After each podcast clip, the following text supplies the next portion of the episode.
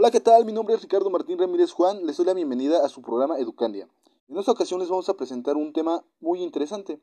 ¿Cuál es el problema que aqueja a la sociedad en México en el ámbito educativo? A pesar de que la cobertura ha ido en aumento, la calidad de la educación en México ha ido decreciendo de manera alarmante. Muchas son las razones, pero si nos ponemos a citar libros e investigaciones llegaremos a la misma instancia, ya que se basan en estudios estadísticos.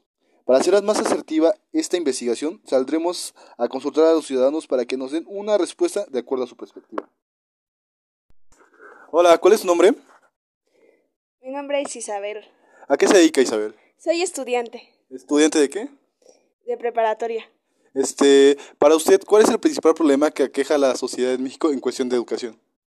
Ah, pues yo creo que es principalmente la falta de motivación ya que si tú como alumno no tienes ganas de estudiar, por más estrategias que el maestro tenga hacia ti, no lo vas a lograr. Entonces también otra falla que yo encuentro en el sistema educativo es de que, por ejemplo, si ven un niño que entra sabiendo demasiado, por ejemplo, la primaria, lo que pasa que lo dejan estancado ahí con los niños de primer grado, en vez de hacer como en otros países, de que si tu conocimiento es superior, te mandan a otro grado. Entonces, he conocido a bastantes personas que han dicho, no, pues mi hija se aburre de estar en las clases en la primaria. Se aburren porque eso ya lo vieron en el kinder. Entonces, tú como directivo y profesor te correspondería hablar así con la supervisión para podértelo cambiar de grupo a un grado más, donde el niño no este, se aburra.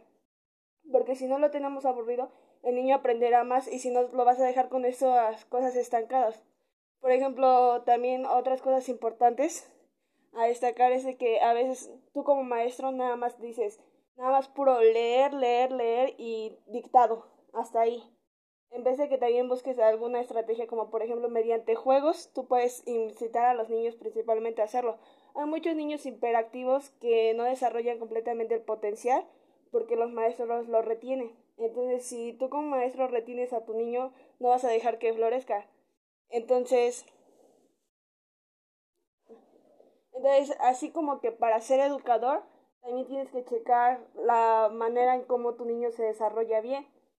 En otras ocasiones hay, por ejemplo, yo creo que también implica mucho en casa, porque por ejemplo, si tú como padre le enseñas a tu hijo que debe de estudiar para así tener un mejor futuro, también lo estás motivando o que le digas, eso es la llave de tu vida, pero si también como tu padre dices, la escuela no sirve para nada, este, o por más que quieras, eres un burro, en vez de ayudarle a que se vaya desarrollando.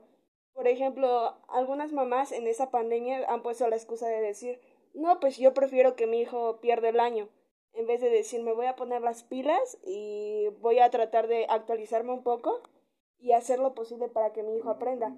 Pero si en cambio le dicen, ¿sabes qué, hijo?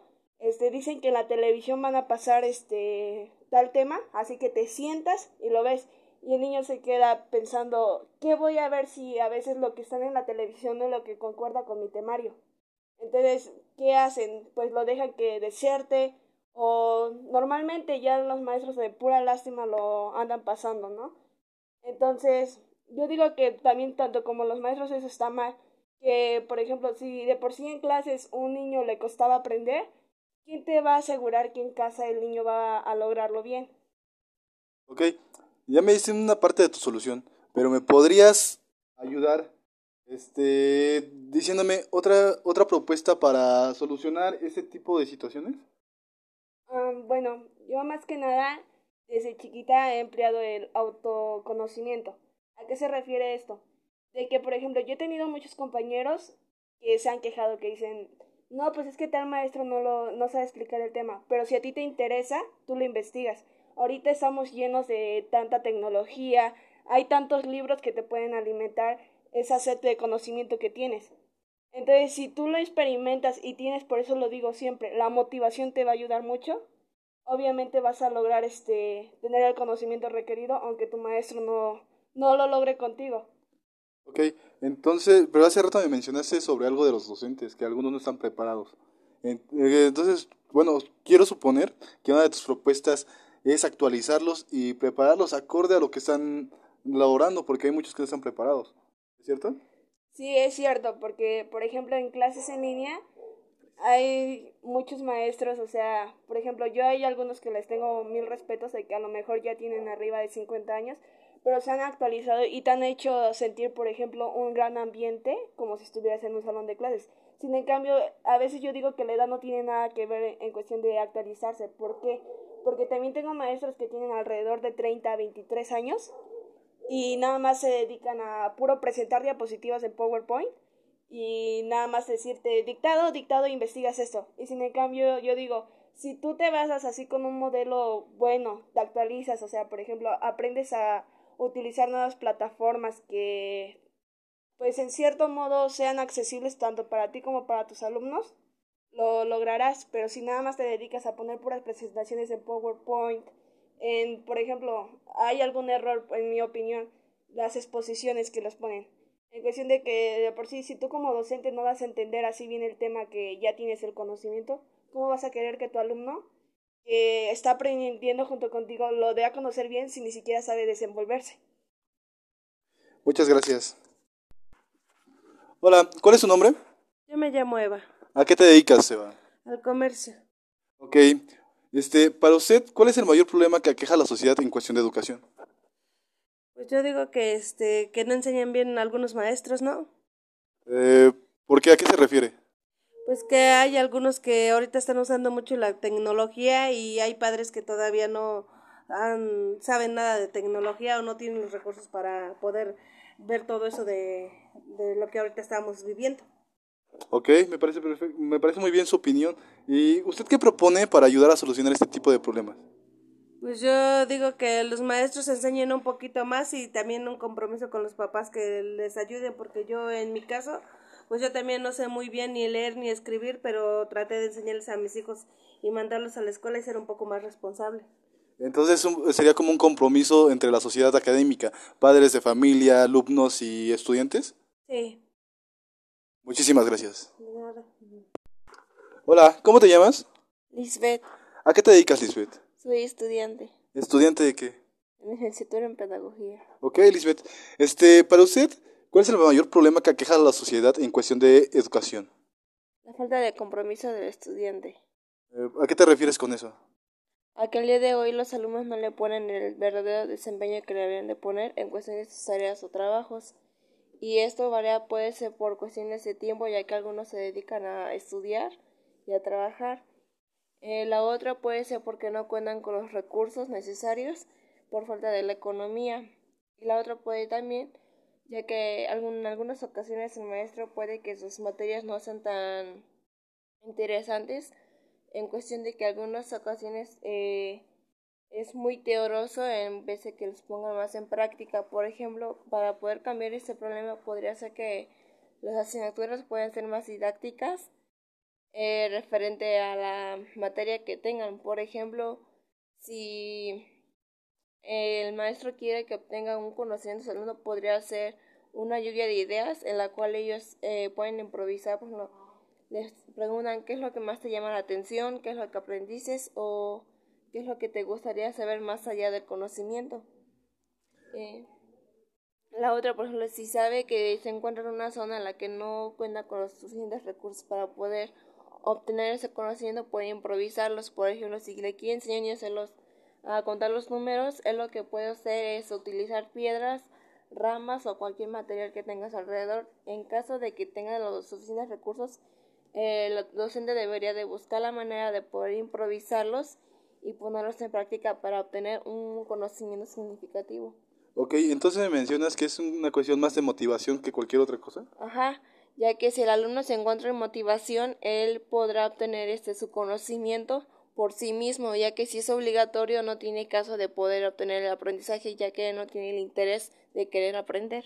Ok, muchísimas gracias. Hola, ¿cómo te llamas? Nicolás. ¿A qué te dedicas? Soy. Para ti, ¿cuál es el mayor problema que aqueja a la sociedad en cuestión de educación? Pues en estos momentos, bueno, desde siempre que está rezagada nuestra educación a comparación con otras otros países, otros este, sistemas educativos, pues el nuestro siempre ha estado abajo de ellos. Entonces, pues ese sería uno de los principales problemas, que nuestra educación no es competente con las de otros países. ¿A qué crees que se deba esto? Pues falta, falta invertirle, invertir en la educación de nuestros maestros y pues en nuestro sistema educativo, este, estructurarlo mejor. Ok, ¿y qué propones para ayudar a solucionar ese problema? Pues una mejor educación para empezar desde nuestros maestros y asimismo para que ellos den una reestructurar nuestro, como, como dije anteriormente, nuestro sistema educativo y ponernos en competencia con los otros países. Entonces prácticamente dices que sería capacitar a los maestros y reestructurar el sistema para que llegue a todo México. Así sería. Ok, muchas gracias. Hola, ¿cómo te llamas? Lucero. ¿A qué te dedicas? Al hogar. Ok, para usted, ¿cuál es el mayor problema que aqueja a la sociedad en México en cuestión de educación? La falta de recursos este, tecnológicos, ahora sí, para todos los niños, porque no todos tienen el sustento o la tecnología a su alcance para sacar adelante sus tareas ahorita que están a distancia. ¿Y eso es malo por qué? Sí es malo porque realmente no todos ponen el, el empeño y más aparte los niños ahorita están en casa se sienten como que más más confiables en cuestión de que al parecer sienten que no los vamos a obligar, pero para todo esto es una obligación. Ok, ¿y usted qué propone para ayudar a solucionar ese problema? Que el gobierno más que nada se dedicara a, ver realmente si las escuelas tienen los recursos que se les manda o literalmente que alcen una acta donde se sientan obligados a que deben de apoyar a las escuelas en todo lo que necesiten. Ok, muchísimas gracias. De nada. La falta de una correcta preparación de los docentes es una de las principales causas por la que la calidad de educación ha ido en declive, ya que no saben responder ante las situaciones que no son previstas. Muchos de los maestros que ahora laboran lo hacen de manera deficiente, ya que pues, no están preparados ni no saben responder y ni adaptarse a los, a los problemas que la sociedad actual cambiante nos demandan. En la actualidad podemos poner un ejemplo. Es en esta etapa de resguardo sanitario nos, puso a prueba, tan así que en el rubro educativo tomó un giro de 180 grados. De ser analógico, ahora estamos en una era digital, para lo cual la sociedad en su mayoría no está preparados. Hay docentes que se limitan a las clases virtuales, además que saturan a los alumnos con más trabajos que los que tuvieran cuando asistían a clase. No toman en cuenta las diferentes circunstancias que enfrenta la sociedad. Hay lugares donde no hay ni energía eléctrica, donde los padres de familia no están preparados para educar a sus hijos y otros prefieren realizar los ejercicios por ellos por el solo hecho de entrega. Lo que necesitamos es que la sociedad educativa se haga cargo de sus responsabilidades, desde los alumnos hasta, los, hasta las más altas autoridades. Los docentes son protagonistas en este proceso, en el papel de educar, pero en este mundo cambiante no lo puedes hacer de manera tradicional. No tenemos que adaptar, nos tenemos que adaptar a estos cambios, capacitándonos de manera constante y adquirir ese compromiso de enseñar a pensar y no a obedecer. Para eso se tiene que salir de su zona de confort y atender de manera personalizada a cada uno de sus alumnos. Con eso se pretende motivar a, cada uno de ellos a que quieran aprender y con esto desarrollen su creatividad y para finalizar, si enseñamos hoy a estudiantes como enseñamos ayer, les estaremos robando su futuro. Muchas gracias.